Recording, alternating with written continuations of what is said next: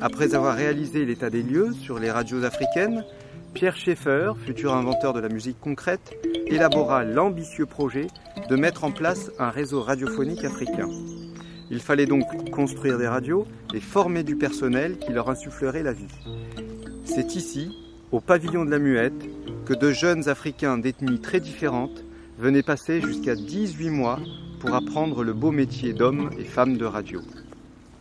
Je tourne autour du bâtiment et pensant à ce que m'avait dit ce vieil homme, qui n'était autre que Robert Arnaud, ancien producteur et conteur de Radio France, je me dis que cette vieille ruine-là, abandonnée, d'un aspect fantomatique, avait été foisonnante de vie il y a quelques décennies.